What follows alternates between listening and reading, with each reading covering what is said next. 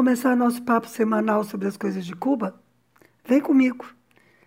A ideia do nosso podcast é passar informações, curiosidades sobre a vida aqui e algumas reflexões, sempre sob um ponto de vista pessoal. O produtor e editor é o Fernando Carvalho e eu sou Márcia Chueire. O assunto de hoje é água. Eu já fiz um podcast sobre abastecimento de água em Havana, quando eu inclusive contei que eu sequestrei um caminhão-pipa. Se você quiser ouvir esse, é o episódio 4. Mas hoje a perspectiva é outra. Eu vou falar da própria água mesmo, de como é a água de Cuba.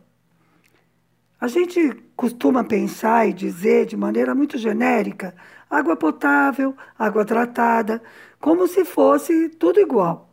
Mas, na verdade, a água não é igual em todo lugar. Por exemplo, a água de Cuba tem muitos sais, muito mais que no Brasil.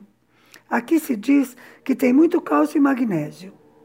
Uma amiga médica, cubana, claro, me disse que isso é bom, que os cubanos não têm déficit desses elementos como acontece em outros países, em que as pessoas, inclusive, têm que tomar complemento dessas coisas. Bom, deve ser verdade. Mas isso também traz vários problemas para a vida cotidiana que no Brasil eu nunca tinha enfrentado. Eu aprendi aqui. Porque no Brasil a água não tem essa quantidade de sais. E o Brasil é um país muito grande também. A água não é igual em todo lugar. Por exemplo, eu tive de aprender que a água do, da cidade do interior onde eu morei era muito mais leve que a de São Paulo. Olha que coisa maluca. Nós tínhamos um pequeno aparelho de produzir vapor numa sauna doméstica, assim, uma coisa pequenininha. E esse aparelho era acionado pela passagem da água. Daí parou de funcionar e eu tive de levar para ser calibrado para aquela água. Eu levei na assistência técnica e tive que levar também a amostra da água. O rapaz tentou explicar, dizendo que a água do interior era limpa demais. Mas não é isso, né? É essa questão dos sais. Outro exemplo, em Tenerife, onde eu morei um tempinho, aconteceu o contrário do que aconteceu aí no Brasil. A água de lá é de origem vulcânica, não é superficial. Não vem de rio nem de lago. Aliás, Tenerife nem tem rio. Ela vem de dentro da montanha quando derrete a neve do vulcão. Daí eles colocam uns canos assim, horizontais, para extrair a água. Bom, mas enfim, por ser vulcânica, ela tem muitos sais, tanto que as caixas de sabão em pó têm o um mapa do arquipélago das Canárias informando quanto sabão você tem de usar dependendo de onde você mora. Senão não faz espuma, não funciona. Bom, pelo menos era assim naquela época que eu morei lá, que foi em 2008. Eita, veja só, estou falando de uma dificuldade em Cuba que não tem a ver com bloqueio. Interessante, mas é mais ou menos. Você vai ver que não é bem assim. Agora eu vou contar uma experiência pessoal com isso da água. O primeiro apartamento que nós moramos aqui em 2019 estava fechado há vários anos. Claro, ele era limpo, né, regularmente, estava habitável, mas ninguém morava nele. Como ele tinha dois banheiros, quando a dona da casa vinha de férias, ela ficava num dos quartos com banheiro, então ela não usava o outro. Olha a consequência. Ela vive nos Estados Unidos e nos emprestou esse apartamento, porque é amiga do pai da minha filha há muito tempo, muito mesmo. E fez isso como um favor para dar uma força para nós, para a nossa vinda.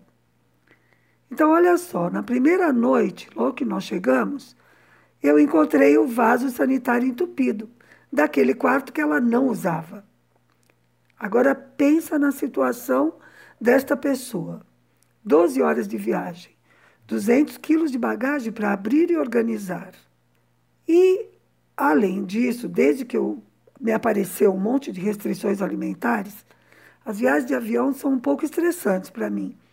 Porque eu não tenho como saber se não tem um glútenzinho escondido em alguma coisa, ou uma lactose, que pode me dar uma reação bem incômoda. Então, depois daquelas 12 horas de parar no Panamá, porque a gente teve que trocar de avião, eu cheguei aqui morta de cansada. Eu só queria banho e cama. meia-noite. Tarã! Só que não. Acabada de chegar, toca descobrir onde está o balde, o desentupidor, etc, etc, num apartamento que você nem conhece. Aff, viu? Se eu não fosse tão teimosa, acho que eu tinha virado para trás ali mesmo. E agora pensa na cara do coitado do meu ex, no dia seguinte, quando eu contei o que tinha acontecido. Dava até dó da cara dele, porque foi assim. Quando eu recebi o convite de trabalhar, e eu disse a ele que estava pensando em vir para Cuba com a nossa filha, como se diz aqui, ele se puso para la coça. Jogou toda a energia, o trabalho para conseguir que a gente viesse. Ele buscou informações sobre a cidadania dela, buscou o lugar para a gente morar, esse apartamento, escola para ela, e foi mandando foto de tudo para eu ir aprovando. Tudo isso porque nós tínhamos uma história anterior não muito positiva, digamos. Porque depois que nós fomos para a Espanha, né, para Tenerife, o casamento só sobreviveu três meses. E eu voltei para o Brasil com a nossa filha pequena. Na época ela tinha dois anos. Então, dessa vez, ele queria muito que eu gostasse de estar em Cuba. Ele só ficava repetindo que ele tinha testado tudo, que não era possível, mas não era mesmo culpa de ninguém. O que acontece é o seguinte: os tais sais, o cálcio e o magnésio, vão se acumulando nos canos e também nos buraquinhos por onde a água passa para entrar no vaso sanitário. Entope tudo isso. Então aqui é comum ter de tirar o vaso para tentar desentupir. Tem uns produtos químicos, tipo diabo verde, e tem quem usa vinagre também, mas é uma enorme quantidade de vinagre. Nem sempre a gente tem todo esse vinagre para comprar. Eu nunca tinha visto fazer isso de tirar vaso para desentupir em nenhuma casa. Eu nem sabia que existiam os tais buraquinhos. Que é diferente de entupir por jogar um sabonete dentro ou uma criança jogar um brinquedo, é outra coisa. Aliás, essa história de buraquinhos, os buraquinhos da ducha também entopem, com uma frequência impressionante. O dono deste apartamento, que faz também a manutenção, ele tem uma agulha especial para essa tarefa. Ele vem, tira a ducha, senta lá na varanda e fica limpando buraquinho por buraquinho. Ele tentou me convencer a fazer isso debaixo da ducha. Mas sabe como fica o pescoço de alguém? Virado assim para cima, tentando furar cada buraquinho? Não dá, né? Já no caso dos canos, a água começa a ficar bem lenta. Isso não acontece na pia da cozinha porque tem muito uso. Então não dá tempo dos sais se acumularem porque a água vai empurrando. Mas o filtro da torneira, aquela peneirinha que tem na, na saída da água, sabe? Fica cheio de cristais de, de sais. A cada poucos dias a gente tem de limpar aquilo. Tira o filtro, joga fora os cristalzinhos, lava. No caso da cafeteira elétrica, que eu já falei que eu uso, né, que eu não gosto do café de cafeteira italiana, eu uso água pré-fervida para fazer o café. E isso já é outro capítulo da novela. E nesse capítulo, sim, tem bloqueio. Quer ver? Vamos lá. Você já pensou em quanto custa tratar a água que a população consome? No Brasil é a gente que paga tudo. As instalações todas, o tratamento da água, o bombeamento e ainda por cima lucros e dividendos acionistas, né? Já que, como se diz agora, a água deixou de ser direito para virar mercadoria. Pausa para uma pequena aulinha da tia Márcia. Presta atenção. Quando é direito, a gente pode exigir. Quando é mercadoria, o fornecedor entrega ou não, cobra como bem entende, amplia ou não, se apropria do dinheiro em vez de fazer mais rede de água, enfim. Está aí, por exemplo, a eletricidade e a telefonia para a gente aprender isso. A privatização acabou com os direitos e acaba com o nosso orçamento também, né?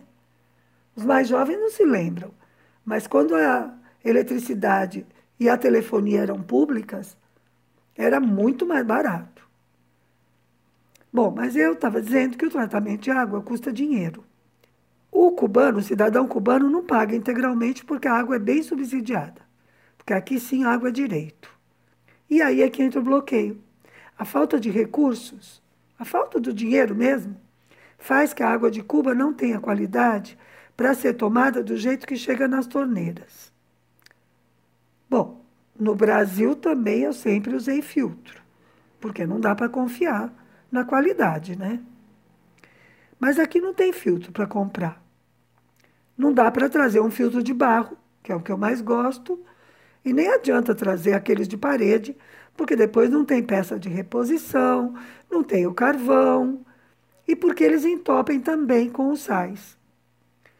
Então, para tratar a água, para ela ficar boa para beber, tem umas pastilhas de cloro que são fabricadas aqui, que eu não gosto, porque eu não gosto do gosto, embora seja bem pouquinho o gosto que fica, mas dá uma diferença. Então, o sistema mais usado aqui, na verdade, é ferver a água de beber. E aqui em casa também é do fazer café. Claro, todo mundo ferve para fazer café, não é isso. Quando a gente põe a água na cafeteira, já é uma água fervida. E por que água fervida para cafeteira? Porque se usar água sem ferver, vai entupindo a cafeteira. E de qualquer maneira, mesmo usando a água pré-fervida, de vez em quando eu tenho de passar água com vinagre, como se estivesse fazendo café, para limpar os caninhos da cafeteira. Então eu vou explicar a diferença de usar água já fervida. Quando a gente ferve, além de matar os bichinhos tudo, acontece uma reação eu não vou tentar explicar, porque eu não entendo nada disso. Mas uma boa parte desses sais fica pegado na panela. E depois mais um pouco no coador. Esse que fica pegado na panela vai ficando uma camada grossa. De vez em quando a gente tem que pôr no fogo a seco a panela para aquilo torrar e poder soltar. E eu te disse, né? Fica um pouco do sais no coador. Sim, porque tem de coar. Senão, quando você toma água, parece que você está tomando água com talco. Eu uso coador de café, não de papel, lógico. Um coador desses de pano modernos mas não descartáveis. Eu ponho o coadorzinho em cima de uma peneira com funil. Então veja, muita gente aqui, inclusive nós, tem uma panela só para ferver água. Porque não dá para ferver água em panela com gosto de gordura ou de soipola, certo? Uma panela grandona, porque tem de ferver pelo menos uns 5 litros de cada vez. Aí vai vendo a parafernália que vai juntando. E não acaba aí, porque tem de ter onde guardar essa água. A gente aqui, nós aqui em casa, né? Nós usamos dois garrafões de água mineral. Uai, Márcia, se tem água mineral, para que ferver? Primeiro, porque não é assim. Tem, mas não tem. Tem de vez em quando. E não sempre no mesmo mercado para comprar. Não tem garantia que você vai acertar de comprar. Além disso, ficaria muito caro. No ano 2000, quando eu morei aqui outra vez, eu buscava água mineral na engarrafadora, sabe, onde tem a, a fonte de água mineral e que tem uma, uma planta né, de engarrafamento daquela água. Mas naquela época eu tinha carro, porque isso fica bem longe da cidade. E eu nem sei se ainda vendem assim a granel, mas ficava barato, valia a pena naquela época. Outra coisa, nós aqui em casa podemos ferver quanta água a gente quiser, porque nós usamos gás de rua, que é bem constante o abastecimento e é barato. Subsídio de novo. Mas pensem quem tem gás de botijão, que é a maioria dos que usam gás.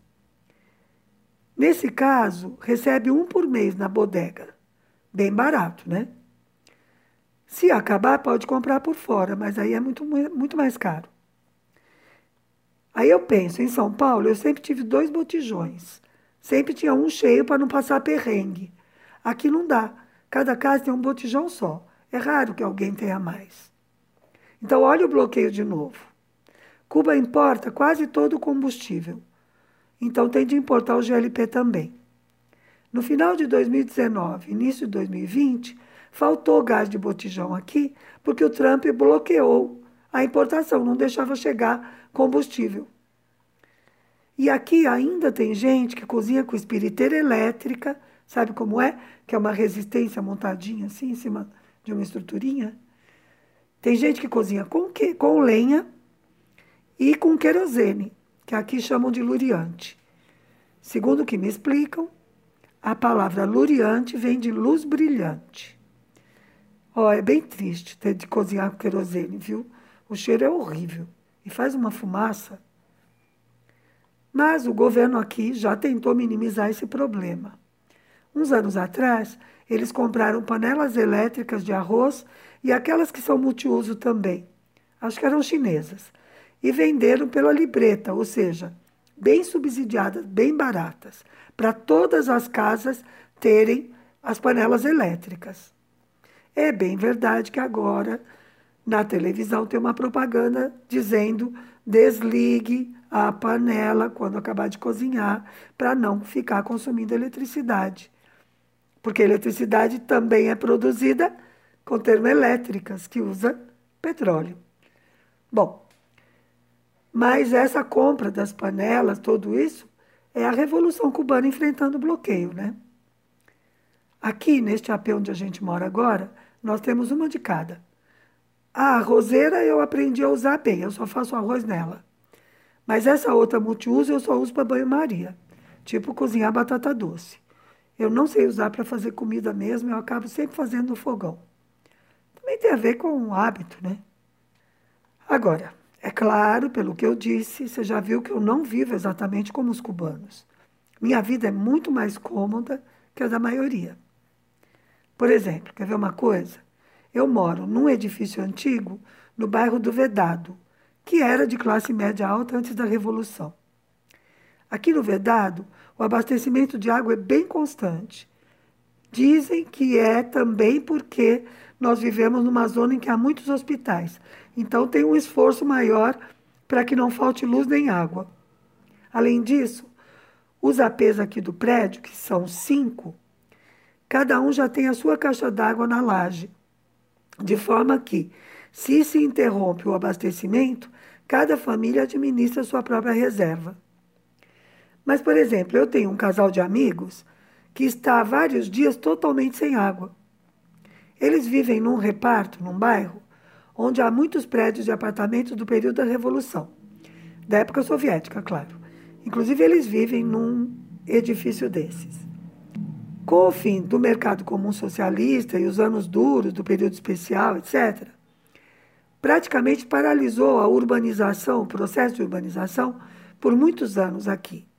Então, a rede de fornecimento de água não se expandiu, os equipamentos de bombeamento de água não receberam a manutenção adequada, então quebrava, tinha que dar um jeitinho, muitos paravam de funcionar. Também não foram construídos novos reservatórios com a velocidade que seria necessária. Porque, mesmo que a população praticamente não cresça, é preciso, pelo menos, repor o que já existia. Além disso, tem de atender a população que veio da zona rural para a zona urbana.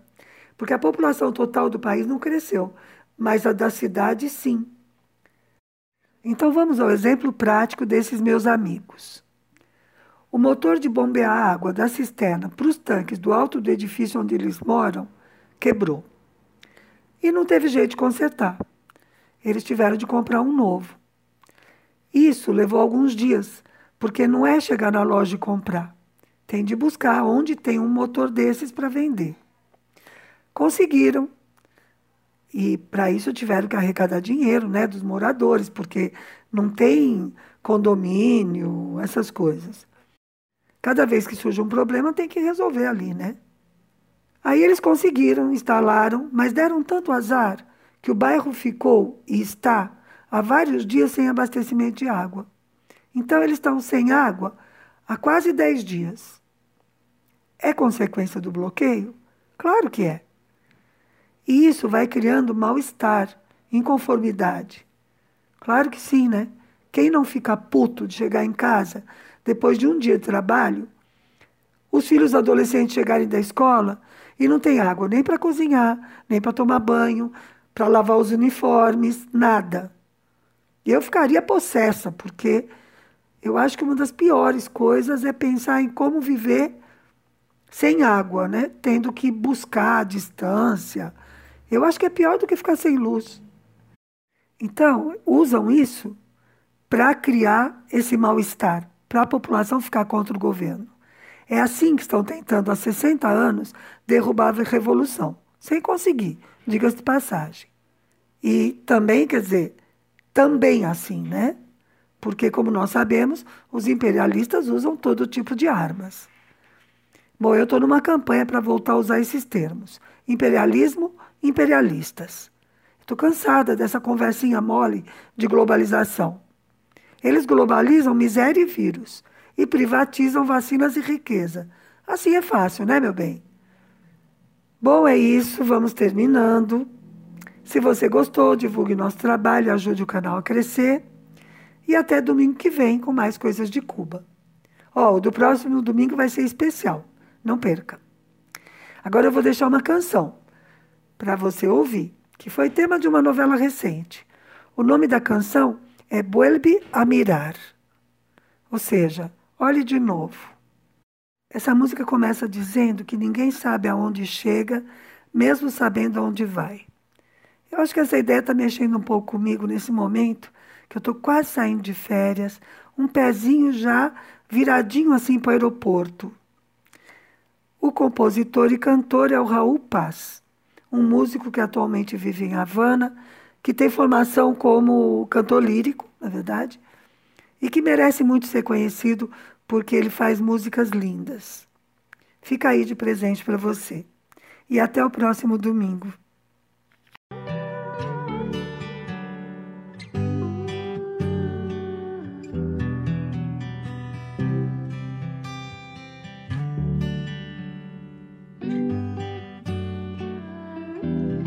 Nadie sabe a dónde llega, aunque sepa dónde va. Todo parece más simple antes que sea verdad. Las horas que faltaban ya no volverán jamás. Pero siempre habrá un momento bueno para recordar. Tú no olvides escucharte cuando vuelvas a empezar. Cuando vuelvas a empezar. Los discursos, la distancia, las promesas o el dolor son más que fantasías que entretienen la razón.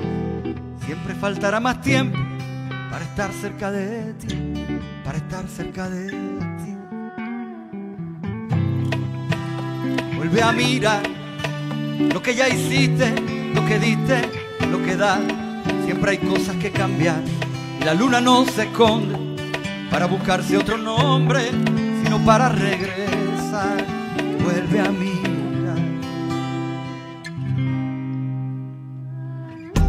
Mientras escuchan campanas, mientras puedas respirar, mientras te llenen las ganas de hacer bien, bienestar. Y aunque no parezca cierto, y aunque les parezca mal, nunca dejes que los sueños te nos vayan a cambiar, porque nadie dice todo, aunque diga la verdad. Y los miedos son astucias que te obligan a parar. Y el amor nunca se muere te transformará y se acaban los misterios, habrá otro que inventar y se acaban las verdades, habrá otra que encontrar. Vuelve a mirar que la sonrisa siempre quiere regresar, solo habrá que estar aquí, volver a unir las puntas, siempre habrá alguien que te quiera con mil ganas de besar y así todo cambiará. Vuelve a mirar lo que perdiste, lo que importa, lo que hará. Porque hay cosas que cambiar y la luna no se esconde para buscarse otro nombre, sino para despertar. Sí, vuelve a mirar, vuelve a mirar